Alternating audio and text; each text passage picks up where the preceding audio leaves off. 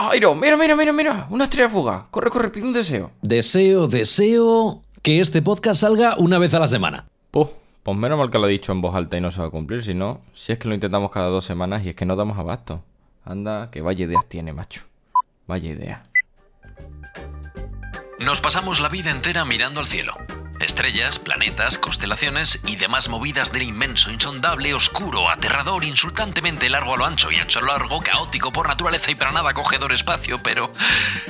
¿Te has preguntado alguna vez el origen de sus historias? Empieza Astro.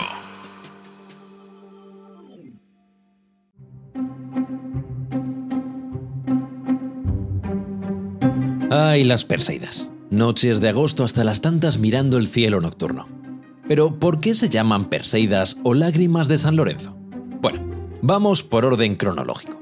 Aunque Perseo es una figura muy importante de la cultura clásica griega, el nombre original de esta lluvia de estrellas en España y en cualquier otro país de fuerte tradición católica es las lágrimas de San Lorenzo.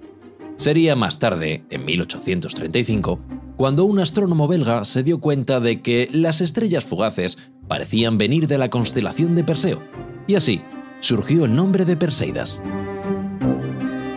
Así que vayamos por orden. ¿Quién es este tal Lorenzo? ¿Y por qué sus lágrimas?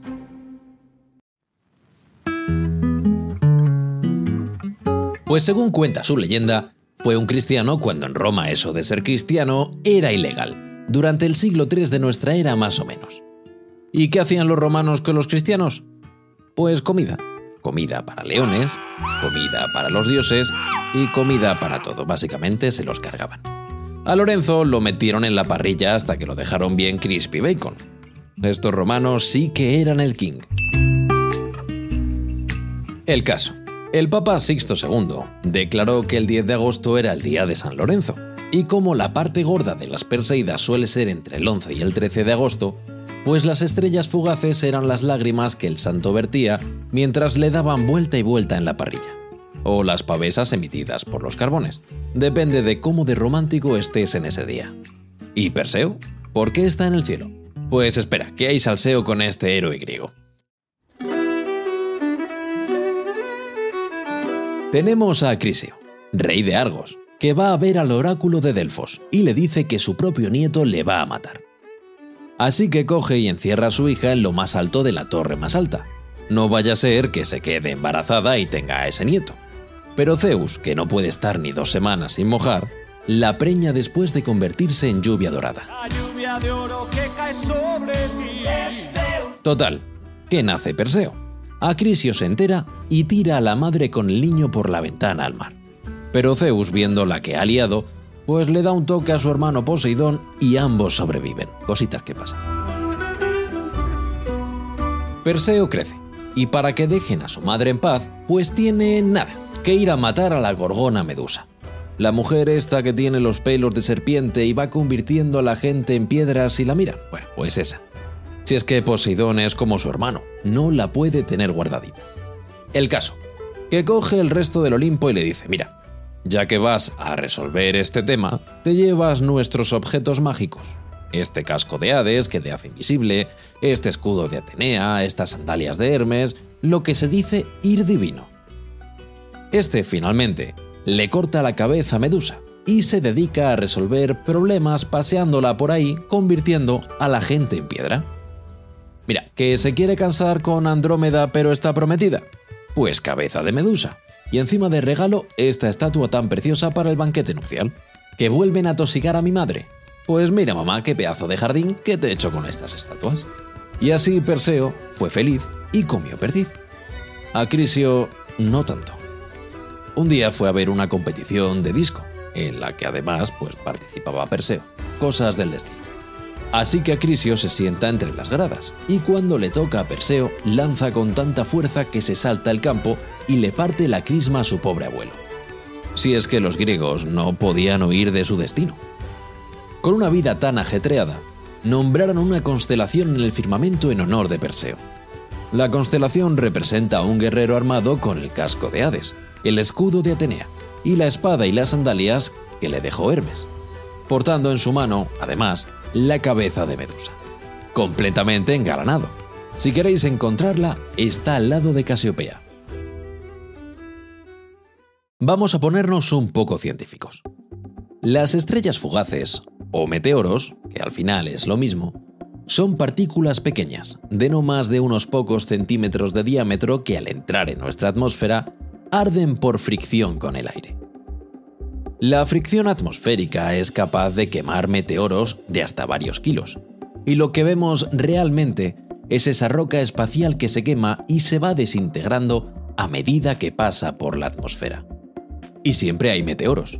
Se calcula que unos 100 millones al día, aunque la mayor parte no son visibles. Salvo que haya lluvia de estrellas fugaces, como es el caso de las Perseidas. Lo normal es que por la noche no se vean más de 10 a la hora. En las lluvias, en cambio, se puede llegar a una frecuencia de 1 por minuto. Pero para eso hay que alejarse de las ciudades, ya que la contaminación lumínica fastidia mucho el visionado y las fotos chulas. ¿Y de dónde vienen estas partículas? Pues esa respuesta es bastante simple. Son restos de cometas. En el caso de las Perseidas, su origen está en las partículas de polvo del tamaño aproximado de un grano de arena que deja el cometa Swift-Tuttle en su órbita alrededor del Sol. El efecto luminoso se produce cuando estos granitos atraviesan la atmósfera terrestre, atraídas por nuestro planeta, y se volatilizan. Lo hacen a unos 210.000 km por hora. Lo interesante es que el cometa de las Perseidas da una vuelta al Sol cada 135 años, con última pasada en 1992. Vamos, que hasta 2127 no pasa de nuevo. Así que siéntate si quieres esperarlo, porque queda un rato. ¿Por qué entonces tenemos Perseidas siempre? Pues porque los cometas se van desintegrando mientras vuelan y dejan pequeñas miguitas allá por donde pasan. Y cuando la Tierra pasa cerca, pues las atrae y tenemos las famosas Perseidas. Así que no es que las estrellas fugaces vengan hacia la Tierra, es que la Tierra las atropella. Por si alguna vez te has quedado hasta las tantas viendo estrellas fugaces, ocurre algo muy curioso. Los científicos han comprobado que se ve más a medida que va avanzando la noche, debido a los efectos de rotación de la Tierra. Así que, a menos duermas, más deseos puedes pedir. Y otra curiosidad más. Las estrellas fugaces se utilizan como mecanismo de seguridad en algunas comunicaciones. Como éstas entran en la atmósfera a tanta velocidad, ionizan las partículas atmosféricas, las cuales se pueden usar como un espejo en comunicación radio para garantizar que solo desde ciertas posiciones se pueda recibir la comunicación. ¿Y qué es un cometa? Pues así rápidamente, un cometa es un cuerpo que orbita en torno a una estrella, compuesto principalmente de roca y hielo. Suelen tener una trayectoria muy elíptica en la que el Sol es uno de los centros focales. A nivel más informal se les llama bolas de nieve sucia, bolas de polvo heladas e incluso helado frito. Un postre muy rico, por cierto, el helado frito. A mí me gusta mucho.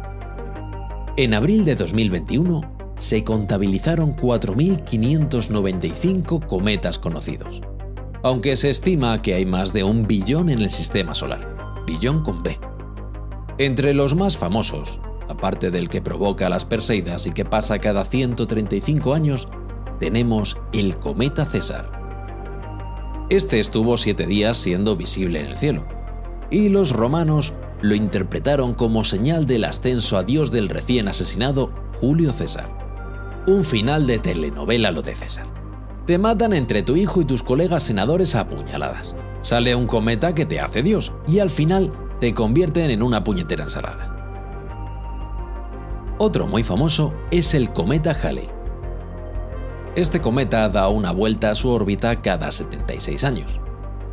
En 1910 se acercó tanto a la Tierra que su cola rozaba con las capas superiores de la atmósfera, describiendo una gran bola de fuego que surcaba los cielos. La próxima aparición está prevista para el año 2061, así que id haciendo hueco en la agenda. Merecedor de comentario también es el cometa Tempel 1, un cometa que pasa cada poco menos de 7 años. Pero no te molestes en buscarlo, que se desvió de su trayectoria por pasar demasiado cerca de Júpiter. Y desde entonces no brilla lo suficiente como para poder apreciarlo a simple vista. Lo importante es que a este cometa envió la NASA en 2005 una sonda para que pegase un reventón y formase un cráter. Lo que querían principalmente era ver de qué estaba hecho este cometa. Pero por lo que sea el humo de las explosiones en el espacio queda suspendido en la misma posición sin llegar a disiparse. Así que tuvieron que mandar otra sonda, en 2011, a medir cómo de gordo era aquel agujero. Nada, solo 150 metros de diámetro. Pero oye, que les quedó súper claro cómo era este cometa por dentro. ¿Y qué pasa cuando el trocito de roca no se deshace y llega a la superficie terrestre? Pues entonces se denomina meteorito. Una distinción muy importante que no te va a salvar la vida, pero seguro que te permite corregir a muchísima gente en Internet. Meteoritos famosos que hayan caído contra la Tierra hay muchos. Tenemos el que provocó la extinción de los dinosaurios, el de la película de No mires arriba de Netflix, la piedra negra situada en la Kaaba de la Meca. La Kaaba, por cierto, es el centro religioso musulmán, la construcción en torno a la que se da vueltas. Pero igual que con las estrellas fugaces, lo normal es que haya muchos meteoritos que provocan pocos estragos. Los científicos estiman que cada año unos 100 meteoritos impactan contra la Tierra. De todos estos, solo 5 o 6 pueden llegar a ser encontrados y además ser estudiados. Y aún menos son capaces de hacer un cráter. Como mucho provocan daños en algunas construcciones menores. La gran mayoría de los meteoritos, un 86%, están compuestos por silicatos y algunos pueden contener pequeñas cantidades de materia orgánica un 8% son rocas volcánicas, un 5% son metálicos de hierro y níquel, y el 1% que queda son pedrometálicos. E incluso con el poco material que alcanza la superficie, existe una katana hecha de estos metales estelares, Tentetsutou, la katana del cielo. Pero no te dejes engañar. Un meteorito grande que acabe con la vida en la Tierra no es imposible, solo extremadamente improbable. Por eso mismo, la NASA ha mandado recientemente una misión a desviar un asteroide que no iba ni a rozarnos, para ir practicando. Recordamos, asteroide es meteorito solo si se estrella.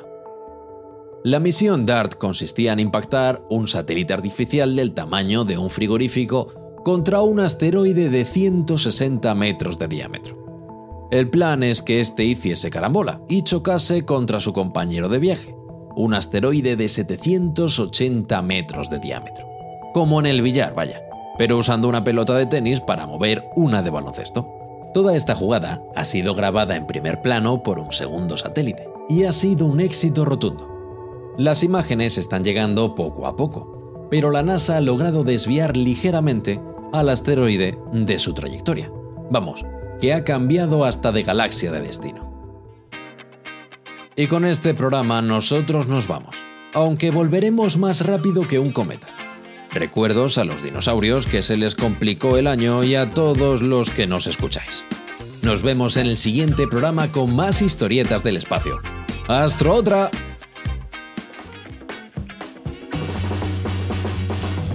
Este episodio ha contado con el inmenso talento guionista de Alfonso Gómez, la caótica e imprevisible edición de Jorge Cambero, a.k.a. Caraca, y con la insondable, aterradora y a veces oscura locución de un servidor, Jairo Costa. Nos escuchamos en el siguiente episodio de Astro.